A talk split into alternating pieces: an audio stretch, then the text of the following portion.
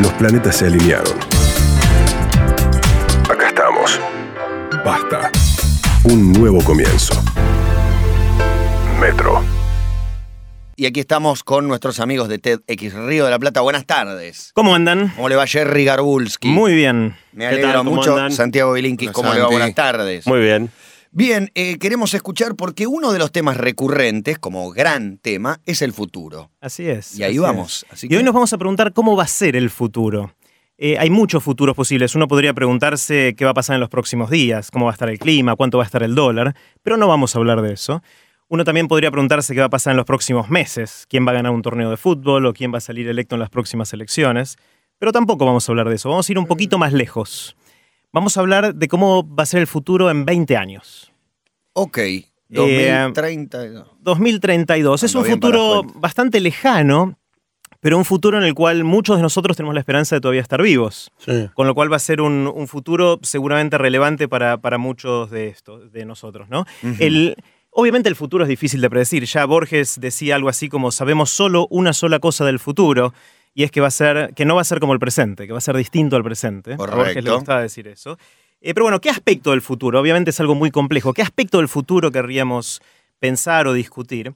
Eh, y buscamos con, con Santi algunos temas en los cuales el futuro pueda tomar rumbos distintos. Eh, es decir, no, no nos estamos preguntando si dentro de 20 años la Tierra va a seguir dando vueltas alrededor del Sol, porque eso seguramente va a pasar. Ojalá. Pero hay un montón, ojalá, pero hay un montón de otras cosas en las cuales seguramente eh, hay mucha discusión o mucha tensión respecto a cómo podría ser el futuro.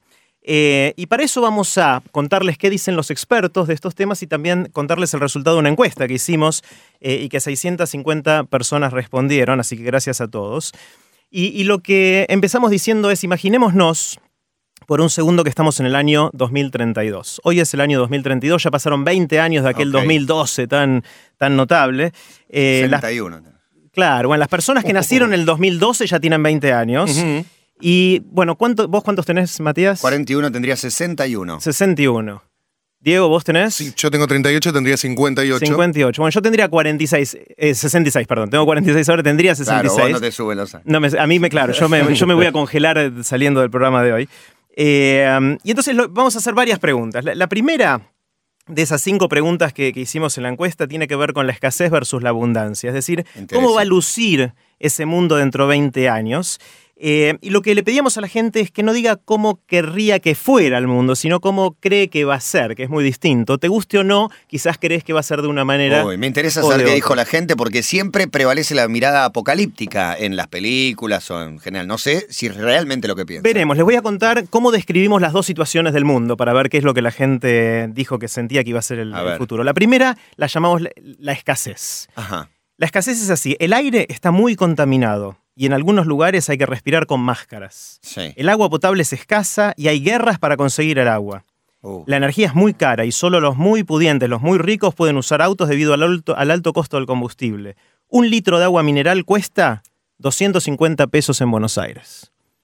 Pero e- ese panorama de agua, situación, No nos refugiemos en el dólar. Pero mira qué inflación. ese panorama lo escribiste vos. Lo describimos con Santi y pensé, hipotético. En plan, escasez. Escasez. Se llama escasez. Ahora les voy a contar el Está bien, contrario, que es bien. abundancia. Dale, dale. El escenario de abundancia es logramos hacer avances tecnológicos que superaron las presiones de la sustentabilidad. Vivimos en un mundo limpio, con abundancia de todo lo que necesitamos. El combustible y la electricidad son gratis. Algunas Eh. cosas siguen siendo caras, pero ya no tenemos miedo por el futuro del planeta. Pasé más la primera por ahí. Tengo No, que por ahí yo eh, Un poco y un poco. te apostaba un cambio de energía, ahora los autos se enchufan y se descubrió un método que es energía ilimitada para todos y bla, bla, bla. Pero no. Bueno, pero ¿hacia dónde van ustedes? ¿Creen que vamos a vivir dentro de 20 años un, un mundo de escasez o de abundancia? Yo creo que hay una mezcla de los dos mundos. No, me- no me Yo jugaría. apuesto más a la abundancia. No, no tengo tanta visión apocalíptica respecto de, del futuro. Yo Soy- discrepo eh, completamente. Yo creo que más cerca de la escasez que de la abundancia.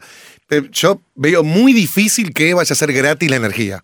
No, no, Para bueno, mí, tanto como- no, pero como no sé. Sucede en casi todos los ámbitos. Los eh, países más poderosos serán 100 veces más poderosos y los países más débiles de- desaparecerán o, de- o serán aún más débiles. Puede ser. Eso, eso lo vamos a tratar en la segunda pregunta que tiene que ver con la equidad, con cuántas diferencias va a haber en el mundo dentro de 20 años. Eh, um, les cuento qué, qué respondió la gente. A ver, Eh, um, tuvimos 650 respuestas, les dábamos cuatro opciones. A la gente le decíamos si era muy pesimista, si era pesimista, si era optimista o muy optimista. ajá. ¿Sí? Sacamos la opción del medio porque si no siempre lo más fácil es tirar al medio y Claro, chau, claro, ¿no? claro. Claro. Entonces la gente se la tenía que jugar para un lado o para el otro. Resulta que el 55% de la gente que respondió es pesimista. Mira. O sea, un poquito Pero más de la mitad, sí, un poquito más de la mitad, eh, cree, es, es- es más pesimista, cree que va a haber un mundo de escasez y no tanto un mundo de, de abundancia. Un cuarto de la gente, es decir, un 25%, estaba en, en los extremos, es decir, era o muy pesimista o muy optimista. Que eso es interesante porque quiere decir que hay gente que cree que el mundo va a ser muy distinto a lo que cree otra gente, pero muy distinto. Y sí, del, del muy optimista al muy pesimista y un abismo. Exacto, eran los dos escenarios que acabamos de leer, o sea que son visiones totalmente distintas hacia dónde va el mundo.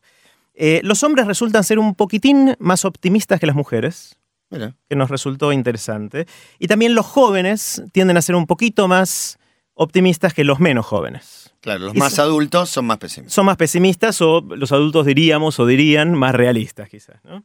Eh, entonces no hay una visión clara. Es interesante porque es algo súper relevante para cómo va a ser el mundo en nuestro futuro cuando estemos vivos todavía, pero no nos ponemos de acuerdo de cómo va a ser eso. ¿no? Entonces eh, vamos a contarles qué dicen los especialistas de este tema. Lo interesante es que los especialistas tampoco se ponen de acuerdo y hay especialistas, expertos, que argumentan para un lado o para el otro. Claro. Entonces lo que decidimos hacer hoy con Santi es contarles una argumentación para un lado y para el otro, a ver si eso nos ayuda a formarnos una opinión a cada uno de nosotros. Dale, me, me interesa muchísimo. Yo coincido con Diego, voy más para el lado de la escasez, pero me parece que algunos recursos eh, va a haber abundancia, pero en líneas generales más para ese lado. Vamos a mencionar ahora varias, eh, varias fuentes, varias referencias, algunas charlas de TED y TEDx Río de la Plata. Están como siempre en internet, pueden ver los links en core.to barra futuros y el número 1, futuros 1. Ahí pueden ver todos los links a los cuales vamos a hacer referencia. Eh, primero vamos a argumentar por la abundancia. Vamos a argumentar de que mm, el mundo dentro de 20 años va a ser un mundo espectacular, donde va a haber de todo. Y uno de los principales referentes eh, de esta argumentación es un señor que se llama Peter Diamandis.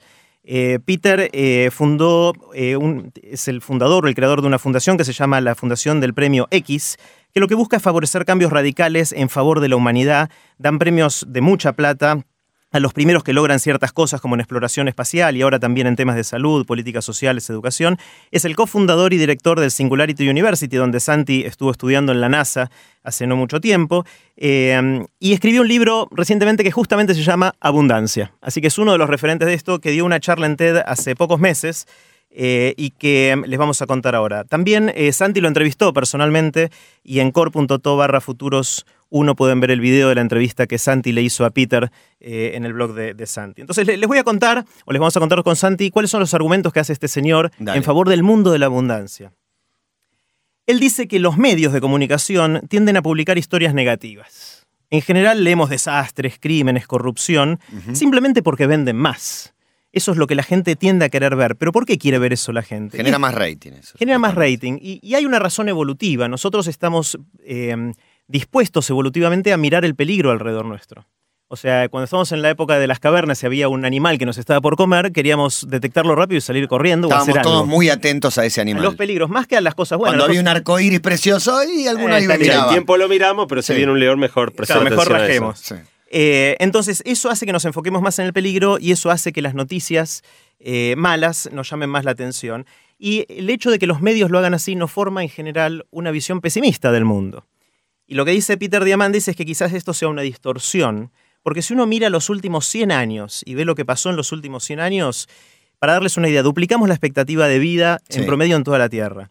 Triplicamos el promedio de ingreso per cápita, de cuánto la gente gana en, en valores eh, reales. También triplicaron las cosas también. No, en valores reales. O sea, Ah, usted ok, perfecto. el triple No, no, de que- eh, las conquistas son notables y dale, Son enumera, hay un enumera. montón. montones. Mortalidad infantil bajó 10 veces, hay un montón. El, el costo de la comida bajó un montón, la electricidad, el transporte, la comunicación bajó mil veces. en Se han costo. eliminado enfermedades, han aparecido nuevas, pero se han eliminado unas cuantas. Le- Un montón. La alfabetización creció a nivel mundial en los últimos 130 años del 25%. Solo el 25% del mundo sabía leer y escribir hace 130 años. ¿Y ahora? es el 80%. Ah, Igual sigue habiendo una brecha, pero creció un montón. Sobre La todo porque hay comunicación- países que tienen la mitad de la gente que no sabe leer. De hecho, si tenés una, que puede ser gratuito también, tenés una conexión a internet, hablas con alguien del otro lado del mundo y no solo hablas, sino te ves y es gratuito. Es gratuito. Hace unos años hubiera sido impensado. Hablar con Japón por teléfono un ratito hubiera sido No, ac- una acor- locura. acordate cuando éramos chicos y para hacer una llamada internacional tenías que pedirla, llamar A la operadora. A y la había operadora. te la daban demora. para dos Persona a horas persona después, también, claro. Y dos horas después te pasaban el, el llamado.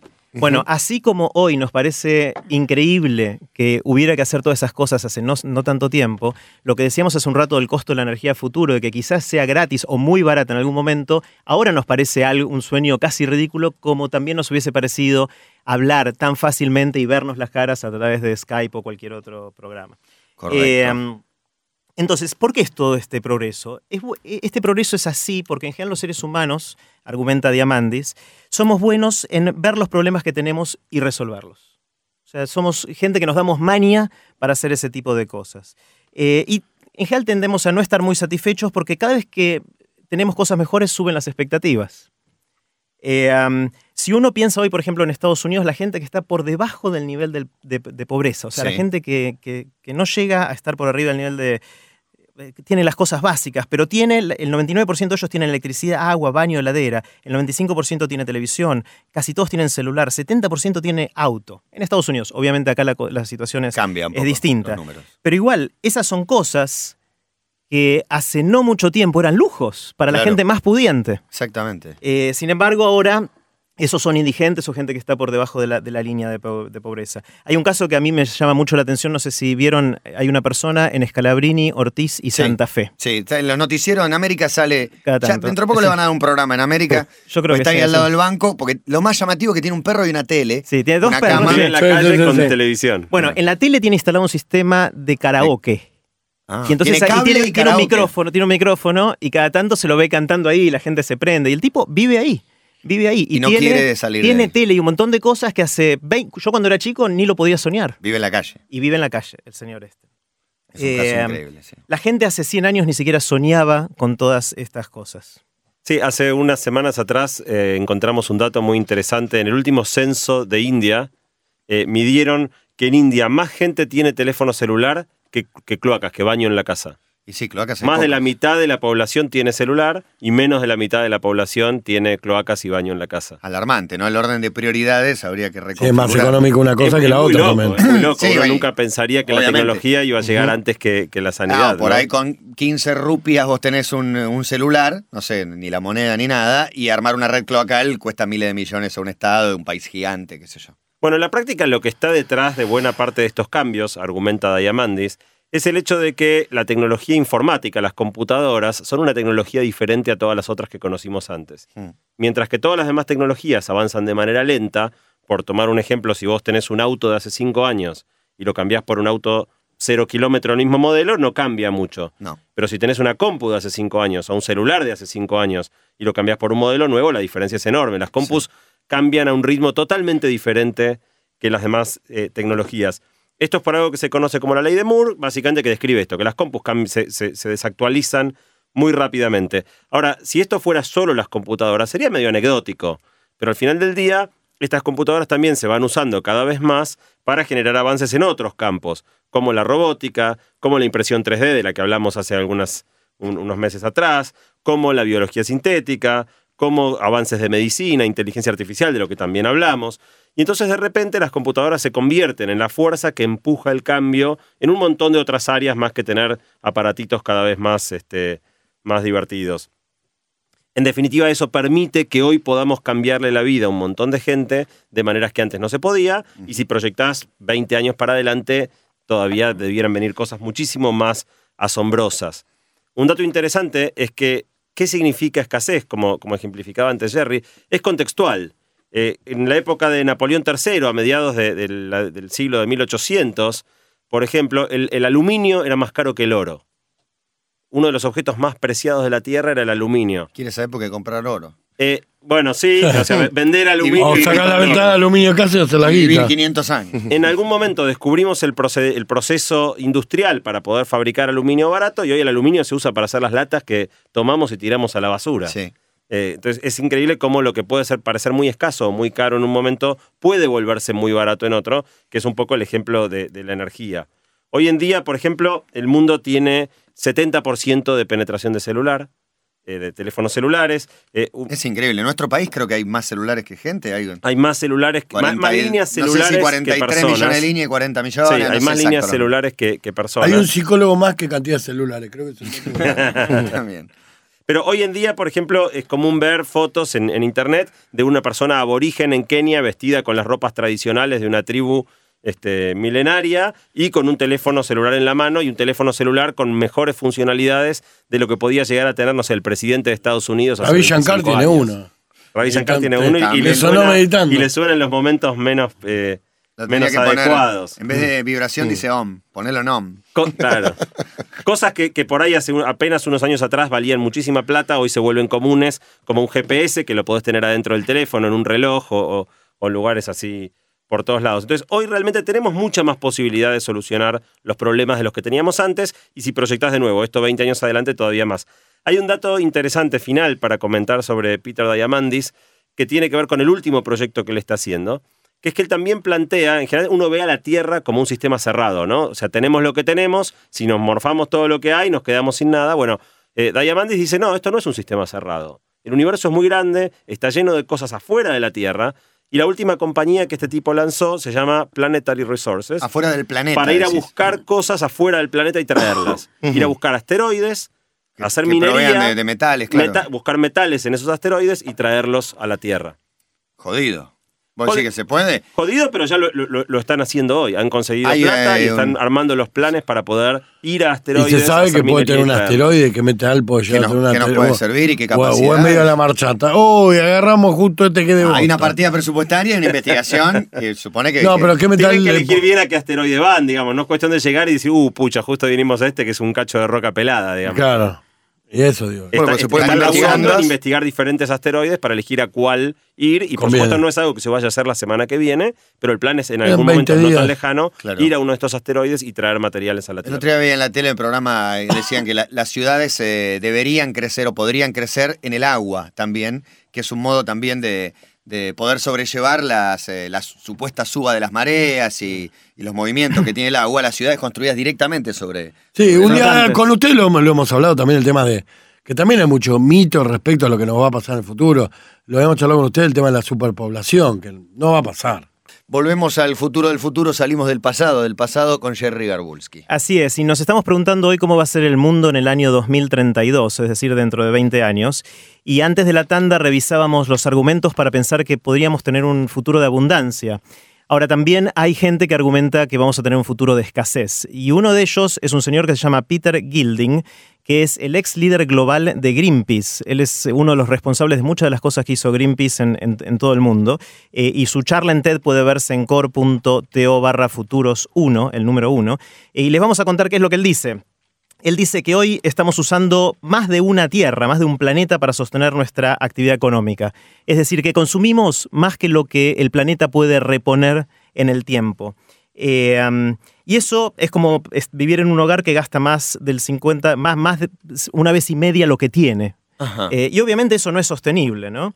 Eh, pero aparte creemos que el crecimiento económico es central para nuestro estilo de vida. Creemos que si un país no crece le está yendo mal, si el mundo no crece le, está yendo mal, y tendemos a pensar que podemos tener crecimiento infinito en un planeta que es finito. Eh, de hecho, las proyecciones indican que la economía va a ser cuatro veces el tamaño de la actual solamente en 40 años, y lo que argumenta este Peter Gilding es que el sistema se puede romper de esa manera. Eh, sin embargo, muchos piensan que si realmente es tan terrible, podremos reaccionar. Eh, pero la verdad es que hace 50 años que venimos escuchando señales de alarma y no hicimos casi nada. Eh, um, ni siquiera estamos desacelerando el ritmo de crecimiento y de impacto en, en nuestro planeta. Eh, y la verdad que lo único que puede llevar a que eso cambie, argumenta este autor, es el miedo.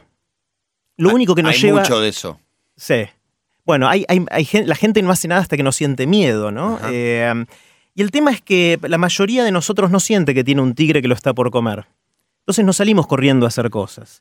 Todos hablan del calentamiento global, del impacto en el planeta, de la basura, de las demás cosas, pero la verdad, la verdad, la verdad es que hasta ahora no sentimos que nuestro día a día haya impactado demasiado y la mayoría no sentimos urgencia entonces para cambiar. Y a pesar de las charlas de Al Gore y de su película, ¿se acuerdan? La verdad incómoda, que hablaba de esto y mostraba fotos terribles, la mayor parte de la gente la vio como fotos terribles y no como Qué algo terrible, que fuera... che, hagan algo. Sí. Igual los Hagan márgenes, algo, la, eso, la sí. reducción de los hielos en el, en el norte y demás es eh, eh, eh, llamativa y muy visible Pero no hacemos nada. también. O sea, Sí, seguimos ¿cómo que no asombrándonos nada? y Se están matando los chinos los rusos para ver quién se queda con ese petróleo. Ya, empe- ya empezó Bueno. la guerra por los recursos que había debajo de los hielos. Claro, pero no es que nos preocupamos de cómo hacer para evitarlo. Nos estamos Claro, no, empezando no. a pelear por lo poco que va a quedar. Claro, Esto es lo sí. que, Pero lo que Hace se 10 años se redujo la emisión de CFC, de clorofluorocarbono que tenían los aerosoles. Los por el agujero de ozono. Ahí sí reaccionamos, porque ahí dijimos, no, la gente Nos estábamos volvía, friendo, digamos. claro, volvía Claro. a las vacaciones y sentía que tenía ampollas en la piel. Entonces dijo, ahí hagamos algo y por suerte eso funcionó. Pero si ustedes miran a lo largo de la historia hay un montón de ejemplos en los cuales cuando hay miedo la gente se moviliza. Un caso muy paradigmático es el caso de cuando se atacó Pearl, Har- Pearl Harbor eh, durante la Segunda Guerra Mundial. Cuando los japoneses atacaron Estados Unidos, en cuatro días Estados Unidos le declaró la guerra. Antes de eso, Estados Unidos se debatía, se debatía, se debatía y no podían tomar la decisión. Apenas pasó eso, eso fue el disparador porque le generó realmente el miedo en la gente. O empresas, cuando una empresa está al borde de la quiebra, suele hacer cambios que antes consideraban imposibles. O cuando a alguien le diagnostican una, una enfermedad terminal, tiende a hacer eh, cambios en su estilo de vida que antes quería, pero por alguna razón No no, no podía, ¿no? Ante una situación alarmante tomamos decisiones que si no, no las no tomamos. tomaríamos. Claro, pero parece que hoy ese miedo no está de alguna manera porque todavía no cambiamos demasiado. Claro, pasa todo el tiempo y para cosas más, eh, más mundanas o, o más de todos los días, esto de enterarte una noticia trágica o ver a alguien que sufre y yo me preocupo por boludeces a partir de ahora, me voy a preocupar por lo que realmente valga la pena, le podemos decir a todos, arranquen por preocuparse por lo que realmente vale la pena, no hace falta que te corten una gamba o te detecten una enfermedad tremenda. Sí, igual eh, conozco el caso muy de cerca de un amigo que tuvo una enfermedad muy, muy seria y cuando estaba internado en pleno tratamiento, otra persona que, estaba, que había ya sobrevivido a esta enfermedad eh, se le acercó en un momento y le dijo, seguramente vos pensás que si te salvás, a partir de ahora la vida nunca va a ser igual, quédate tranquilo que vas a volver a ser el mismo Gil de siempre. estuvo muy bien, estuvo muy bien. Y, y fue realmente así, por suerte mi amigo se curó y es el mismo Gil de siempre. Y, lo cual, para celebrar. Por supuesto. Eh, ahora, hay una razón importante por la cual eh, esta, esta prédica de Diamandis, de, de la abundancia, es muy peligrosa para señores como este Gilding. Que es que si él piensa que, que hagamos cambios depende de que sintamos miedo, Diamandis te saca el miedo. Diamandis te dice, quédate tranquilo que todo va a estar bárbaro. Y esa es la gran tensión entre estas dos posturas. Si el motor que nos va a hacer prevenir las posibles catástrofes del mundo es sentir miedo, es natural que organizaciones como Greenpeace, que es la que lideraba este señor Gilding, necesiten generar ese miedo para asegurarse que hagamos lo que tenemos que hacer. Y parte de la gran discusión filosófica es si realmente existen los peligros, si realmente tenemos que utilizar el temor de la gente para movilizarla hacia la acción y en qué medida mismo las organizaciones que reciben fondos de donantes, ONGs, que reciben dinero para atacar ciertos temas, no necesitan el miedo justamente para tener una razón de ser y recibir donaciones y poder hacer su trabajo. Con lo cual hay un rol medio perverso del miedo en todo sí. esto. Entonces uno podría preguntarse, dado estos dos escenarios de futuro dentro de 20 años de abundancia y de escasez, ¿qué va a hacer que suceda uno o que suceda el otro?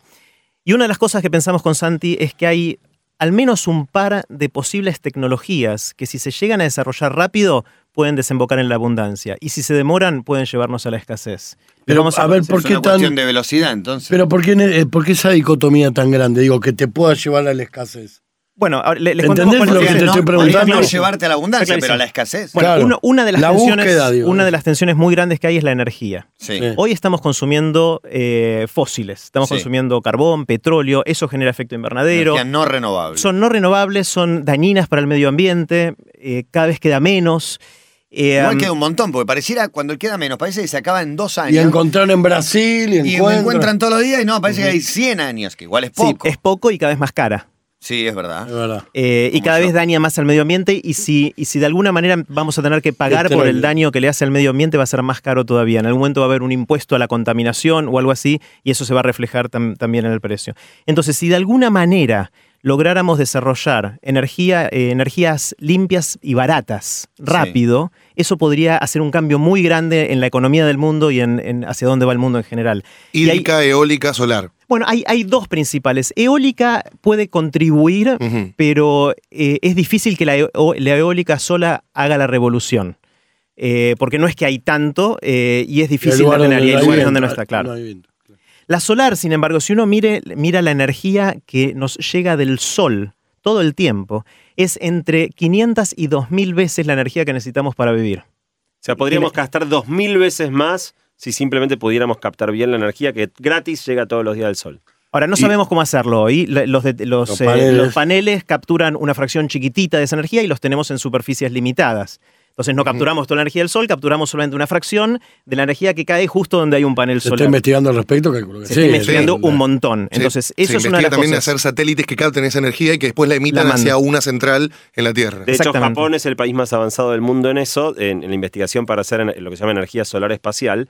Y cuando fue el terremoto y el problema en la central nuclear de. eh, Bueno, el, el tsunami en ¿Retrocedieron realidad. 20 años? eh, no, al contrario, Ah. adelantaron el plan que era como algo así como para el 2035, decidieron adelantarlo al 2025, porque como tienen que sacar de servicio las centrales nucleares, el, el camino Están que ellos eligieron fue el miedo, apurarse una vez más, a ha desarrollar sido exactamente. el motor de este cambio. Claro, con los avances que ya hay, hay algunos lugares del mundo en los cuales la energía solar ya es más barata que la energía que podemos consumir de la red que se produce por combustible de fósiles.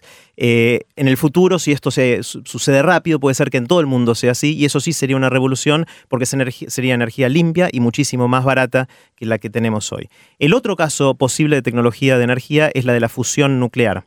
Las centrales nucleares ahora actúan por fisión, que es un proceso distinto en el cual se agarra, por ejemplo, uranio enriquecido, que es un elemento muy pesado, y se logra separar en dos pedazos el núcleo del uranio y eso genera mucha energía. Eh, la fusión nuclear es distinto, es lo que pasa en el Sol. En la fusión nuclear uno tiene dos átomos muy chiquititos, que son los de hidrógeno, que se unen en uno que se llama helio, que es la suma de dos átomos de, de hidrógeno, y cuando sucede eso liberan energía. Esa tecnología todavía falta, ya se están haciendo cosas, pero todavía para lograr que esos dos átomos se unan, la energía que hay que ponerle es más de la que después sacamos. Exacto. Recién ahora estamos empezando a salir empatados.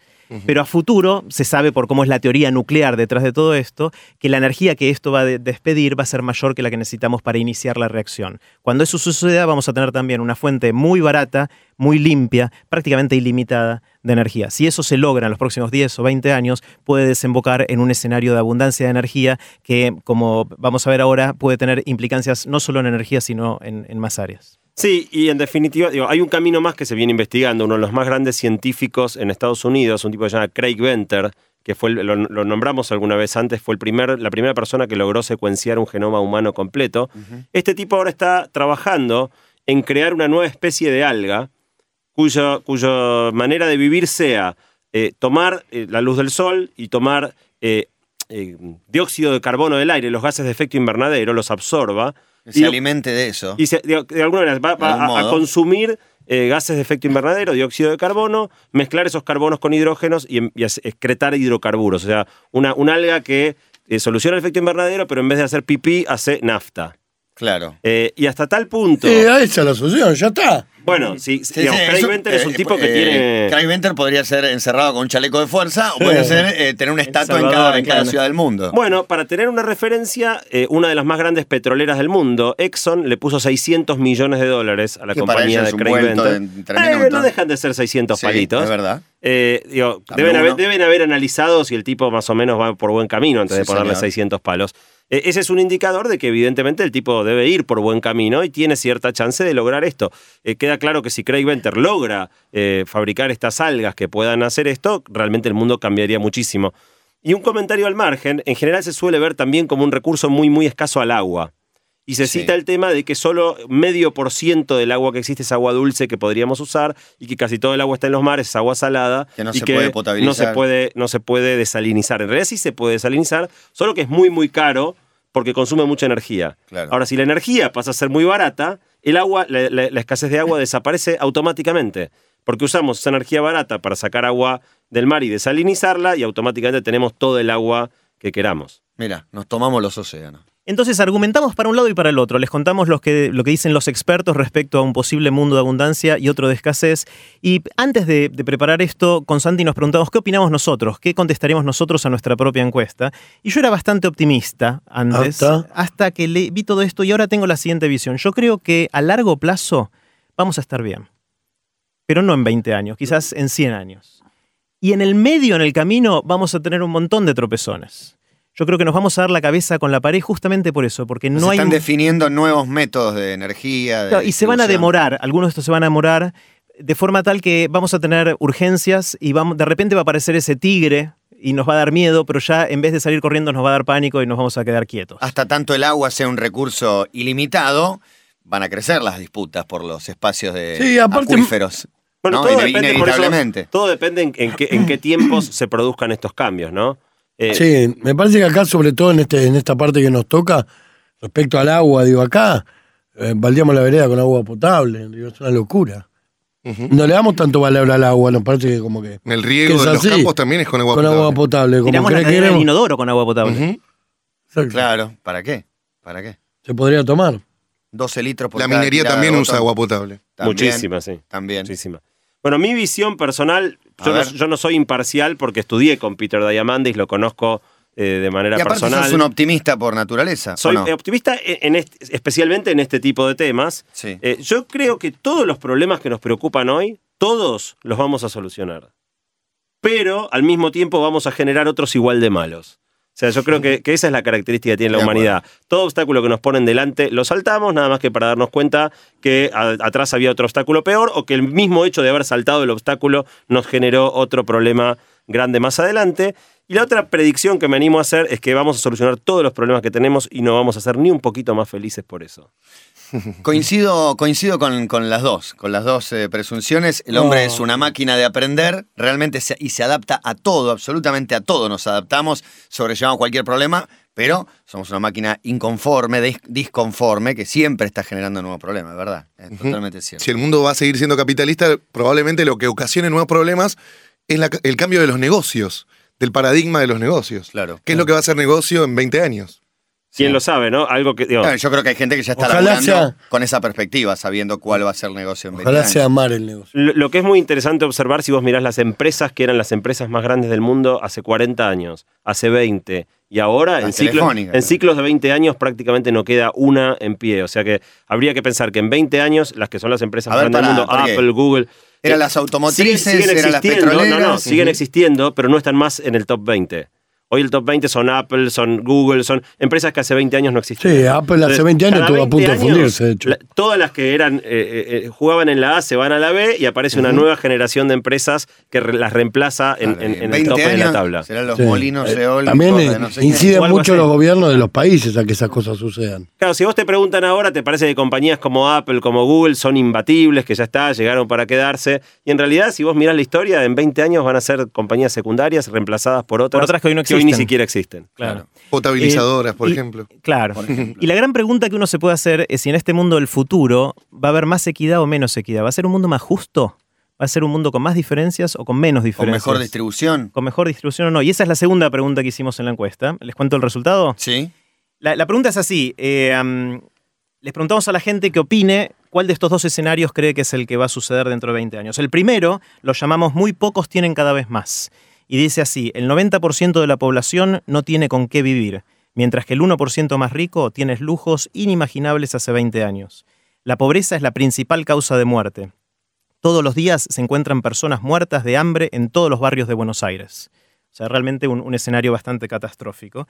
El segundo escenario respecto a la equidad lo llamamos la brecha se está cerrando. Y dice así, cambios difíciles de imaginar hace poco tiempo logran que nadie esté por debajo de la línea de pobreza y la gran mayoría de la población mundial esté en la clase media con buen acceso, no solo a las necesidades básicas, sino también a cosas que en el pasado eran consideradas lujos. Entonces le preguntamos a la gente si era muy pesimista, pesimista, optimista o muy optimista en estas cosas. ¿Y ustedes qué creen? ¿Qué, em, ¿Cómo están ustedes en esto? ¿Son optimistas o pesimistas? Con, con respecto a la equidad, eh, Para la verdad soy... Y me parece que hay, hay resistencia dentro de las mismas personas a que las cosas sean, que tengan una equidad. No, pero lo dicen sí, porque me parece. no tiene buena prensa sí, no me gustaría que, que el mundo sea más justo, pero cuando empiezan las cosas se empiezan a hacer justas Sí, y a para mucha darle a uno gente hay que sacarle un poco al otro. Sí, y ahí a la gente le molesta. Se Le complica. molesta Yo creo- muchísimo. Yo creo que va a haber eh, mejor distribución de, de- de los recursos. Como, como decíamos antes, este, eh, los que menos tienen van a tener eh, acceso a cosas que hoy no tienen. Claro, pero En van a haber cosas nuevas que solo van a tener los más Va a ricos. seguir habiendo inequidades. Claro, va a seguir es- habiendo Bueno, la gente respondió, eh, perdón, Diego, vos tenías... No, más eh, parecido a lo que dice Matías. Me parece que va a seguir habiendo ricos muy ricos, cada vez menos, pero con más cantidad de plata. Bueno, eso sería más inequidad de alguna manera. Sí. Sí, sí, sí. Bueno, en, en esto la gente, el 60% de la gente que respondió es pesimista. Es decir, eh, más de la mitad piensa que el mundo va a ser menos equitativo en el futuro eh, que, que hoy. Eh, y el 32% se cree alguno de las dos situaciones extremas. Es decir, uno de cada tres más o menos cree que el mundo va a ser o muy equitativo o muy inequitativo. Eh, de nuevo, los hombres son un poquito más optimistas que las mujeres y en este caso se da que los menores, la gente que nació a partir de 1990, es decir, los menores de 22, 23 años, son mucho más optimistas que el resto de todos nosotros. Claro. Estos chicos En creen... 20 años hablamos. Claro, es- bueno, estos chicos creen, eh, más de la mitad cree que, que el mundo va a ser mucho más equitativo en el futuro de lo que es hoy. Qué bueno que sigan pensando eso. Está genial. Que los pibes de 20 años pi- Piensen eso, está buenísimo. Está buenísimo. Eh, um, bueno, entonces, este obviamente es un gran tema, el, que daría para una discusión larga. En general, los temas de equidad, cuando hay gente que no llega a cumplir sus necesidades básicas, obviamente ese es, el foco principal que deberían tener los países. Pero una vez que uno llega a tener un país desarrollado, es ahí donde uno se pregunta, ¿tengo que seguir haciendo que el país crezca o tengo que, seguir, o, tengo que intentar que el país sea más equitativo entre todas las personas? Entiendo que estamos cortos de tiempo, así que les cuento si quieren lo que vamos a hacer la vez que viene. Dale, hemos llegado al fin, más que corto de tiempo. Cuénteme qué viene la próxima. Brevemente, el- seguimos con este tema y hicimos más preguntas en, en esta encuesta y tenemos tres otros temas que vamos a, a ver. ¿Qué va a pasar dentro de 20 años con las ciudades? ¿Las ciudades van a ser más, más grandes, gigantes o van a ser ciudades medianas?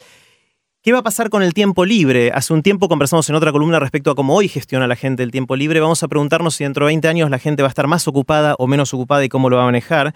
Y también vamos a preguntarnos si vamos a tener más o menos privacidad que obviamente es un tema que nos empieza a angustiar a los que estamos mucho tiempo online y vemos la cantidad de datos nuestros que andan dando vueltas por ahí. Los que no contestaron la encuesta están a tiempo de hacerlo. En core.to barra encuesta futuro pueden encontrar esta encuesta y contribuir a la discusión que vamos a tener dentro de dos semanas. Con el PIP de las 4 en punto de la tarde, Santi. No, todo bien. Yo Bien. no voy a estar dentro de dos semanas, va a ser mi primer faltazo del año, así que en dos semanas los dejo en compañía de Jerry Garbulski. Perfecto. Bueno, Jerry, nos encontramos en dos semanas Dale. entonces. Gracias a los amigos de TEDx Río de la Plata una vez más aquí en Basta. Los planetas se alinearon. Basta. Un nuevo comienzo. Metro.